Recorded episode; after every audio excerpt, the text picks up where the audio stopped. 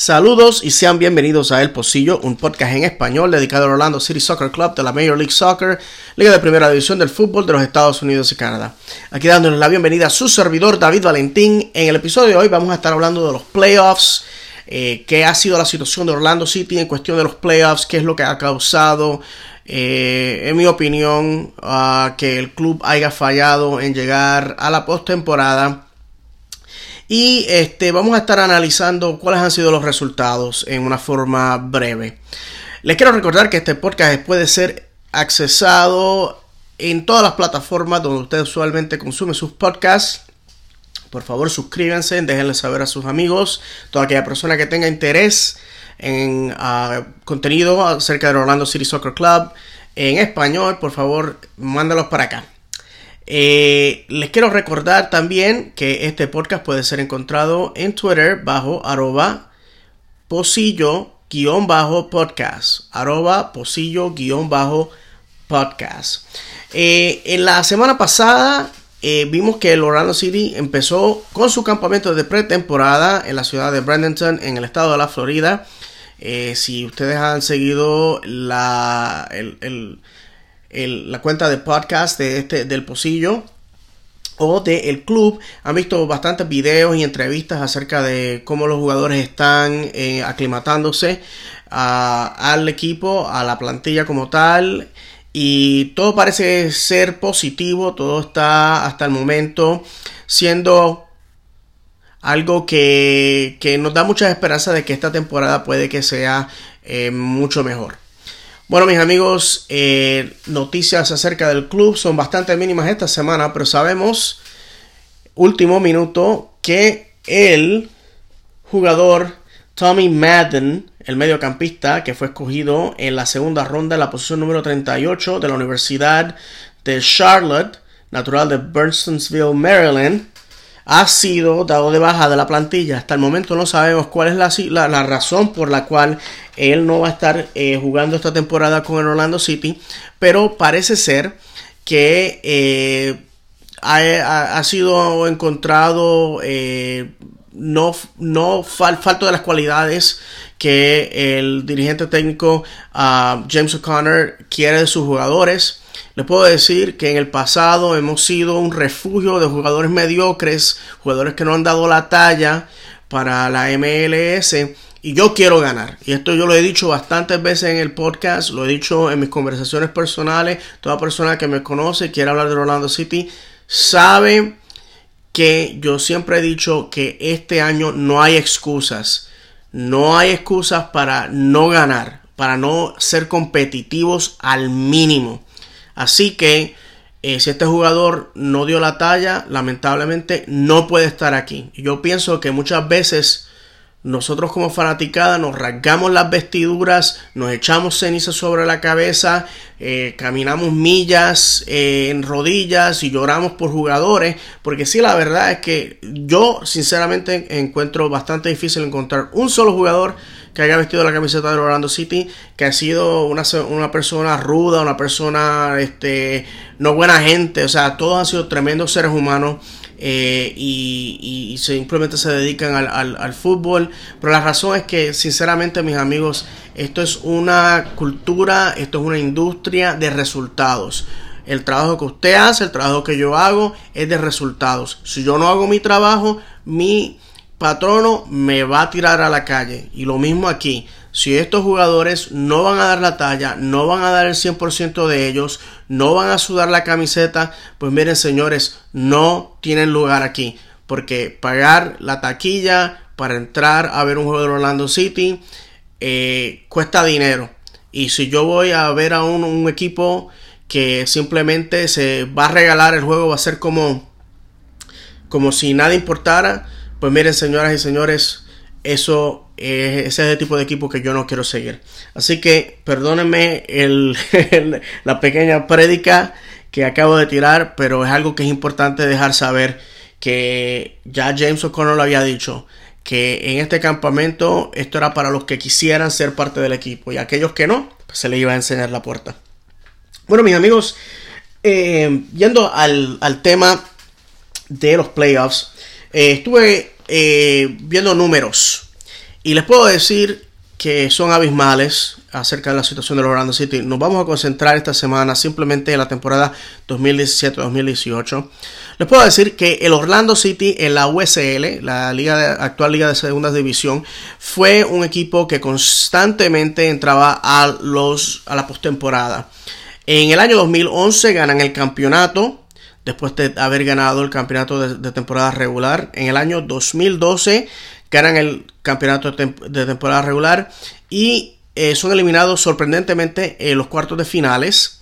En el año 2013 pierden el campeonato de, de, la liga regular por un solo punto y sorprendentemente el Richmond Kickers, que fue el campeón de la temporada regular, pierde en, la semifinal, en las semifinales y el Orlando City es entonces como equipo número 2 el que le toca eh, recibir el, juego de campeonato en casa.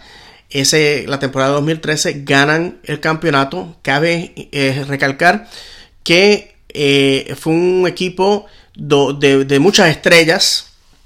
Y hoy día el ah, director técnico James O'Connor fue jugador en ese equipo campeón. Lo mismo que el delantero uh, Don Dwyer y el reportero de línea a Miguel Gallardo. Aparte de que el asistente del Atlanta United, como había mencionado anteriormente, Rob Valentino, fue parte de ese equipo ganador. Y el ah, jugador eh, delantero de, o perdón, mediocampista de Minnesota United, Kevin Molino. Y el reportero de línea ah, del Minnesota United, Jamie Watson. O sea que este equipo eh, fue un equipo ganador, eh, un equipo que dio muchas estrellas. En el año 2014, el equipo pierde en las semifinales en forma aparatosa y con esto, eh, después de haber ganado el campeonato de la, temporada regular, pues se despiden de la USL. El Orlando City no ha visto eh, la temporada en la MLS. En el año 2015 termina la posición número 7. Eh, después de haber tenido lo que muchos dicen que fue una campaña bastante decente para un equipo de expansión. En el año 2016 eh, termina en la posición número 8.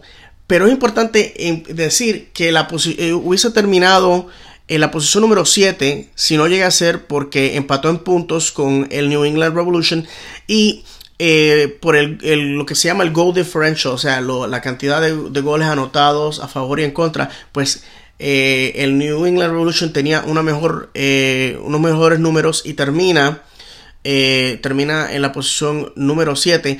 Pero si Orlando City hubiese tenido dos puntos, dos puntos, eh, más de lo con los que terminó, hubiese terminado la posición número 6. O sea que hubiese ganado la, hubiese entrado a la postemporada. Y hubieron muchos juegos que fueron decididos por el referee, no por los jugadores que pues permitieron que esto ocurriera. Ahora en el 2017 y en el 2018 abismalmente el Orlando City no entra a la postemporada porque simplemente no tenía los números. Y eh, si usted es fanático del Orlando City va a saber que el mes de mayo, mes de junio, mes de julio son meses aparatosos para el equipo. Y eso lo vamos a ver ahora. Bueno mis amigos les puedo decir que en el año 2017 el eventual campeón de la temporada regular y campeón de la liga, el Toronto Football Club, termina con 69 puntos en la posición número 1 de la Conferencia del Este. En la posición número 6, que es la última posición eh, en la cual usted puede cualificar para los playoffs, y cabe recalcar la, eh, la anotación aquí, que en el año 2019 eh, los números de equipos que entran a los playoffs va a ser a 7, o sea, 7 siete equipos de cada conferencia. Esto lo, hemos discutido anteriormente y la razón por la cual esto se está haciendo es porque los números de equipos entrando a la liga se está expandiendo. Así se hace más equitativo para que los equipos puedan hacer la postemporada. Si ustedes me preguntan a mí, yo lo hubiese dejado a 6, porque así se hace más difícil entrar a la postemporada y se hace más interesante. Pero esa es mi opinión. Bueno, ¿y qué pasó con el Orlando City? Bueno, el Orlando City terminó en la posición número 10 con 39 puntos. O sea, que terminó con 11 puntos menos que el New York Red Bulls, que tiene, tuvo 50 puntos para lograr el último escalón en para, entrar, para entrar a la postemporada, y 30 puntos menos que el Toronto FC, quien fue el número uno en la conferencia del Este.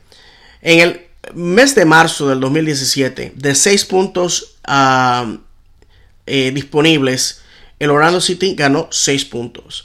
En abril, de 15 puntos disponibles, el Orlando City acumuló 12 puntos. En mayo, y aquí es que se pone interesante, de 21 puntos disponibles, el Orlando City solamente consigue 5. En el mes de junio, de 15 puntos disponibles, el Orlando City consigue 6. Y ahora es que va eh, cayéndose eh, sin parar, en, en, una fosa sin vacío. En el mes de julio, de 9 puntos disponibles, solamente obtiene 1. En agosto, de 12 puntos disponibles, solamente obtiene 1. En septiembre, de 15 puntos disponibles, obtiene 8. Y en octubre, de 6 puntos disponibles, solamente obtiene 0. Si ustedes vienen a ver el mes de julio, mes de agosto, mes de octubre, son 27 puntos en total, de los cuales el Orlando City solamente consigue 2. O sea que si estamos viendo la situación, el problema es uno y bien sencillo el, equipo no está ganando juegos cuando tiene que ganar. De hecho, si ustedes ven que el equipo empezó sólido, ganando la mayoría de sus, eh, de sus juegos, ya a finales de abril el equipo se encontraba en la posición número uno de la posición este de la, de la conferencia este. Y no es hasta el mes de julio que entonces el Orlando City finalmente cae por debajo de la línea roja que define los equipos que entran a la postemporada y aquellos que no. Y, y, como falló en ganar puntos decisivamente en el mes de julio, mes de agosto, mes de septiembre, mes de octubre, pues finalmente no pudo entrar a la postemporada. Bueno, si nos movemos al año 2018, vemos que el New York Red Bulls, haciendo un cambio de noche a día, eh, termina en la posición número uno de la conferencia este, eh, siendo el campeón de la temporada regular con 71 puntos. Esto crea un récord en la MLS de puntos ganados en una sola temporada. Y parece increíble porque finalmente el New York Red Bulls falló en despachar al Atlanta United, el eventual campeón de la temporada. Eso parece increíble tener una temporada regular de esta altitud y finalmente regalar la, temporada a un equipo que fue inferior. Pero esto es lo que hace la MLS tan eh, impredictible y para muchos interesante y adictiva. Porque terminar primero en la temporada regular no significa que vas a ser campeón. Bueno, mis amigos, eh, la posición número 6 de los playoffs eh, en el año 2018 fue al Philadelphia Union que interesantemente termina con 50 puntos. Eh, esto significa que el Orlando City terminando en la posición número 11, o sea, último la posición en la conferencia este con 28 puntos, termina 22 puntos por debajo de la última posición hacia los playoffs y 43 puntos menos que el eventual campeón de la temporada regular y, y posición número 1 de la conferencia este. Los números aquí, si usted padece de condiciones cardíacas, apague su, de, eh, su teléfono o su radio. Y si usted le padece de mareos, le, aconsejo que se vaya a sentar ahora porque esto es eh, espeluznante. Bueno, en el mes de marzo, de 15 puntos disponibles, solamente el equipo ganó 4. En el mes de abril, de 12 puntos disponibles, el equipo ganó 12. En el mes de mayo, de 12 puntos disponibles, ganó 3. Y ahora es que se pone la cosa peluda. En el mes de junio, de 15 puntos, ninguno. En el mes de julio de 15 puntos, 3 puntos. En el mes de agosto de 9 puntos, 1 solo. En el mes de septiembre de 12 puntos, 2 puntos. Y en el mes de octubre de 15 puntos, 3 puntos. Si ustedes están viendo mayo, junio, julio, agosto, septiembre, octubre, el equipo ganó menos del 50% de los puntos disponibles. Y eh, es, es algo que les puedo decir que no falta ser una persona con eh, un bachillerato universitario en estadísticas para dejarle saber que si usted no gana juegos, si usted no consigue puntos, es imposible eh, entrar a la postemporada, es imposible ganar campeonatos. De hecho, yo les voy a dar el siguiente ejemplo. Eh, son 34 semanas, 34 juegos, ¿verdad? Que cada equipo tiene que jugar en la temporada de la MLS. So, en teoría, todos los juegos son empates, empates antes de que comience la, temporada porque son juegos 0 a 0. O sea, que cada equipo básicamente empieza con 34 puntos. Si todos los equipos empataran todos los juegos 0 a 0, terminaría la temporada con 34 puntos. ¿Verdad?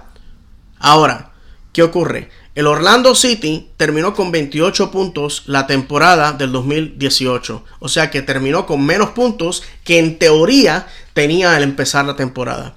Esto simplemente significa que la temporada fue un fracaso de niveles monumentales. Así que mis amigos, esta es mi opinión. Y bien simple y sencilla. El Orlando City en la temporada 2019 tiene que conseguir puntos en casa. Tiene que ganar en casa, especialmente cuando estás jugando con equipos que vienen de la costa oeste. El año pasado fue algo increíble, como un equipo de Seattle, después de viajar 3.000 millas para y cruzar tres zonas de tiempo, llega al Orlando City y hace lo que, le da en gana con el Orlando City y gana el juego. Eso no puede ser así. El equipo de Orlando City tiene que utilizar el clima que es bastante caliente comparado al resto de los Estados Unidos y Canadá. Húmedo. Tiene que utilizar la distancia de muchos de estos equipos al tratar de llegar a Orlando como ventaja. O sea, tenemos que ganar en casa, tenemos que acumular puntos en casa. Esa es la clave del éxito. Y cuando, vaya, cuando vayamos a la carretera a visitar equipos, especialmente en la costa oeste, tenemos que al menos salir del juego con un solo punto. Esa, eso es todo. Tenemos que consistentemente ganar puntos. Si ustedes están viendo lo que es mayo, lo que es junio, lo que es julio, lo que es agosto, lamentablemente no estamos ganando juegos, no estamos empatando juegos, no estamos acumulando puntos. Y ese es el problema de Orlando City. Estamos yendo semana tras semana, tras semana, tras semana, tras semana, sin ganar puntos. Y es la razón por la, que, la cual marzo, abril, el Orlando City se mantiene arriba en la tabla y luego, y luego de esto cae precipitadamente al fondo. Así que esperemos que este año sea diferente. Este año hay que ganar y como les he dicho, no hay excusas. Tenemos, ya no hay estadio nuevo, ya no hay caca, ya no hay, eh, eh, ya no somos nuevos a la MLS. Ya este es el quinto año de la MLS y tenemos que definitivamente eh, ganar juegos. Y eso es todo. Bueno, mis amigos, aquí llega el episodio de la semana de hoy. Un episodio eh, bastante sencillo, pero que yo creo que es importante que toquemos el tema. Les recuerdo nuevamente que aquí estaremos semana tras semana para hablar del Orlando City. Les recuerdo que este podcast puede ser accesado en todas las plataformas donde ustedes solamente consumen sus podcasts.